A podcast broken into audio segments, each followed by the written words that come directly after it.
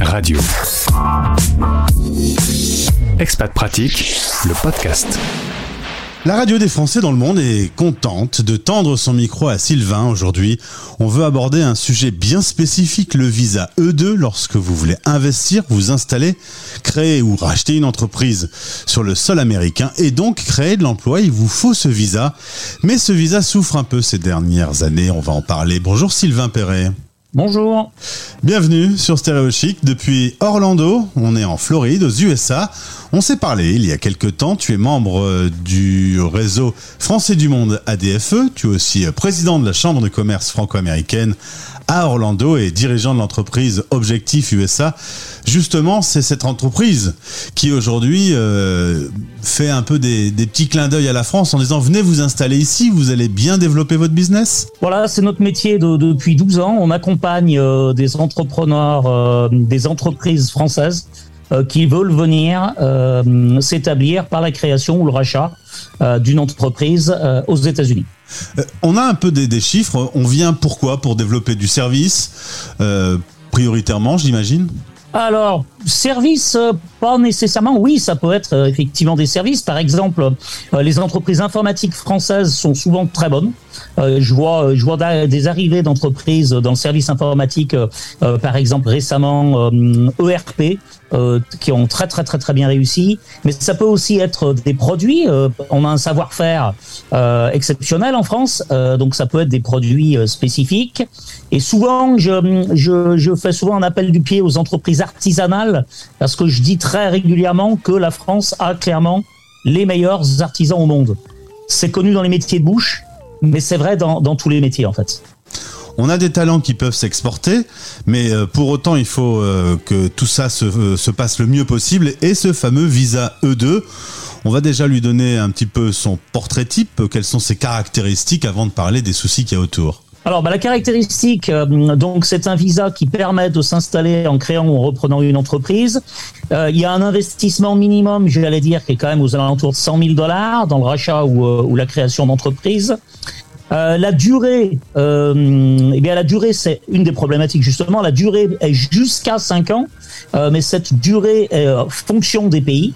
Euh, et j'évoquerai ce, point, ce point après.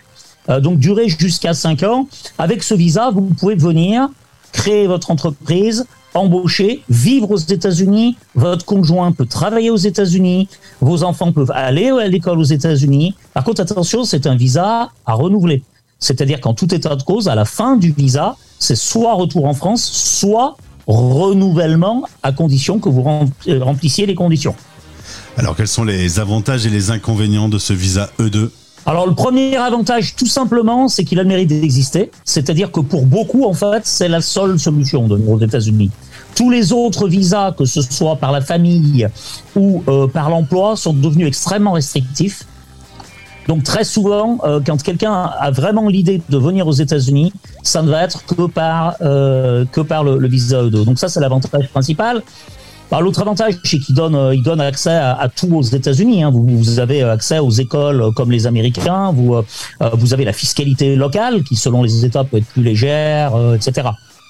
Euh, après, bah, si on parle des, inconvénients, alors le premier inconvénient, euh, ça sera à nouveau la durée, ça sera certainement le sujet le plus long aujourd'hui. Le premier inconvénient, ça sera, ça sera la durée.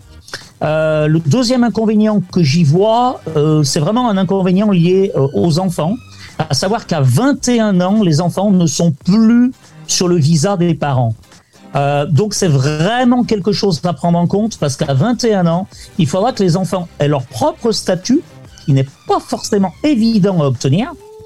donc soit leur propre statut, soit rentrent en France. Ce qui est très compliqué euh, pour un enfant qui serait par exemple aux États-Unis depuis l'âge de 5 ans. Mon fils est arrivé, il avait 4 ans et demi.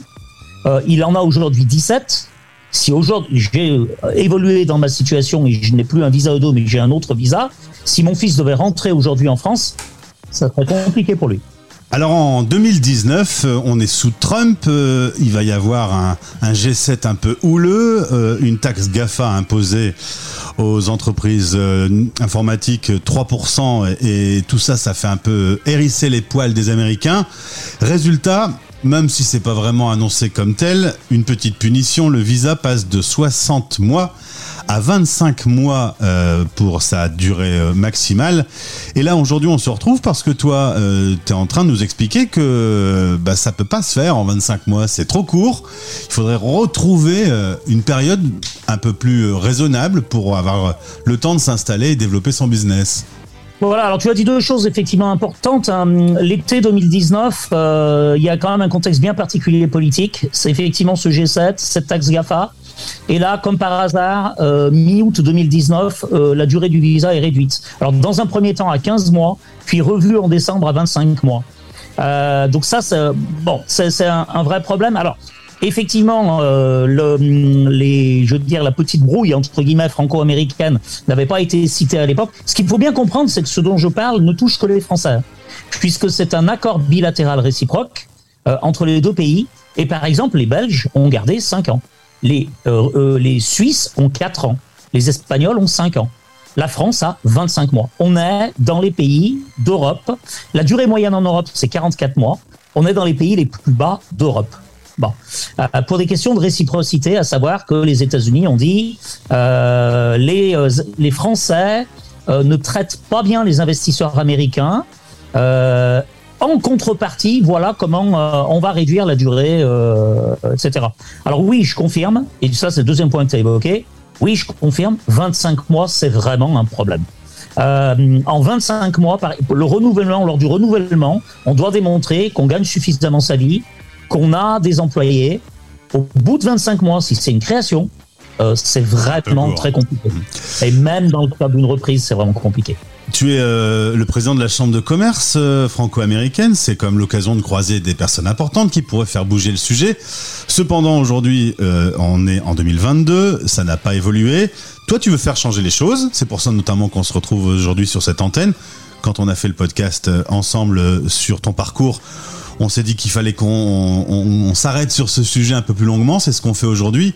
Concrètement, qu'est-ce qu'il faut faire? Déjà, est-ce que le ministère des Affaires extérieures écoute Stéréochic On va le savoir très vite. Mais qu'est-ce qu'on peut faire concrètement pour que ça, bouge? Ben, je crois que la, solution, elle est euh, dans un mot euh, qui est le mot réciprocité. Euh, l'argument des Américains, ça a été de dire on traite mal les investisseurs américains en France. Donc moi, j'ai creusé cette question-là.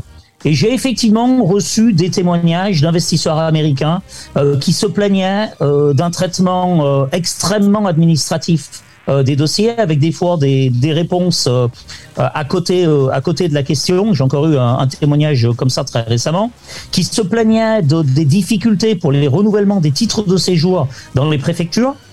J'ai vécu à Lyon, à côté de, à côté de la préfecture, et je me rappelle de la file d'attente pour les renouvellements de visa, où clairement il fallait être à 2 heures du matin dans la file pour pouvoir passer euh, à, la, à, la, préfecture.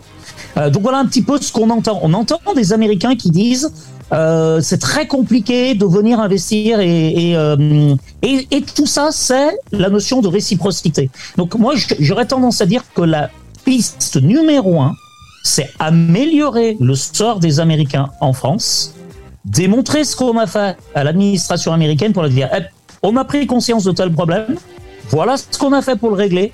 Maintenant, est-ce qu'on peut reparler et recommencer la négociation sur la réciprocité et est-ce qu'on peut gagner un an, deux ans, 60 mois, ça serait idéal. Mais si c'est déjà 36 ou 48, c'est déjà euh, une demi-victoire. Notre président vient de repartir pour un second mandat. Les hommes politiques sont nouveaux. Il y a un nouveau ministre euh, des Affaires étrangères et des Français de l'étranger. Est-ce que ça change? Est-ce que la discussion est sur la table aujourd'hui? Ou est-ce qu'on l'évince un peu et que c'est sous le tapis? Moi, j'ai l'impression que c'est un sujet, un, qui n'est pas connu. Et c'est vraiment ma première impression quand j'évoque ce sujet, parce que je fais énormément de lobbying par rapport à ça. Et, et ma première tâche, c'est de faire ce qu'on fait aujourd'hui, c'est-à-dire, c'est d'expliquer. Euh, parce que j'ai l'impression d'abord que ce sujet n'est pas connu. Alors, s'il n'est pas connu, il n'est pas traité en plus. C'est clair. Donc, clairement, j'ai l'impression que ce sujet est complètement oublié à l'instant T. Imaginons qu'Olivier Brest nous écoute aujourd'hui et que ça évolue. Euh, tu nous invites à faire une émission euh, depuis Orlando euh, une fois que ce sera changé? Avec plaisir. J'ai d'excellents souvenirs de cette ville. On ira faire un tour dans les parcs. Euh, en tout cas, Sylvain, le message est passé. Aujourd'hui, nous allons aussi le relayer sur nos différents réseaux. Je vais juste te demander que tu me tiennes au courant, savoir si ce visa E2 évolue dans le temps. Ah bah déjà, je te remercie de m'avoir redonné la parole euh, sur le sujet. Et euh, bien entendu, euh, je te tiendrai au courant des, euh, des évolutions euh, sur, ce, sur ce sujet sans, sans problème. Belle journée à toi aux États-Unis. Merci encore. À midi en direct, en rediff à minuit Paris Time et en replay, vous écoutez les Français parlent au français en partenariat avec Bayard Monde. Vous allez adorer être abonné à un de nos magazines Bayard, où que vous soyez.